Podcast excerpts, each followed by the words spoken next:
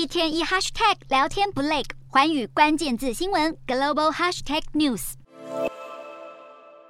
Anybody that's being told to leave their homes, you need to leave. There's no ifs, ands, or buts. You need to leave. 沿岸房屋被巨浪卷走，就像积木一样在海面上浮浮沉沉，而自己的房子成了汪洋中的一堆瓦砾，让居民都看傻了眼。强烈风暴菲欧娜袭击加拿大东部纽芬兰巴斯克港，首当其冲，让当地二十四号宣布进入紧急状态，对沿海居民也由劝离转为强制撤离。因为很重要，所以说三次。而加拿大当局也已经对诺瓦斯科西亚省和爱德华王子岛省发布了紧急警报。海边卷起滔天巨浪，当地阵风最高时速达一百三十三公里。强风暴雨造成街头积水，难以行车。还有披萨店招牌被吹翻，不止郊区整片树林被连根拔起，市区的电线杆和路树也倒成一片。民众拍片直击，一阵火光之后，室内就陷入了漆黑。风灾至少造成当地五十万户断电。尽管二十四号费欧娜登陆加东之后，威力由飓风减弱为热带气旋，但是多地传出灾情。加拿大总理杜鲁道也因此取消参加日本前首相安倍国葬的计划，并将前往灾区视察。此外，热带风暴伊恩也可能增强成飓风，让美国佛州严阵以待。二十四号，佛州已经宣布进入紧急状态，并且在风暴侵袭前提拨经费和提供应急服务。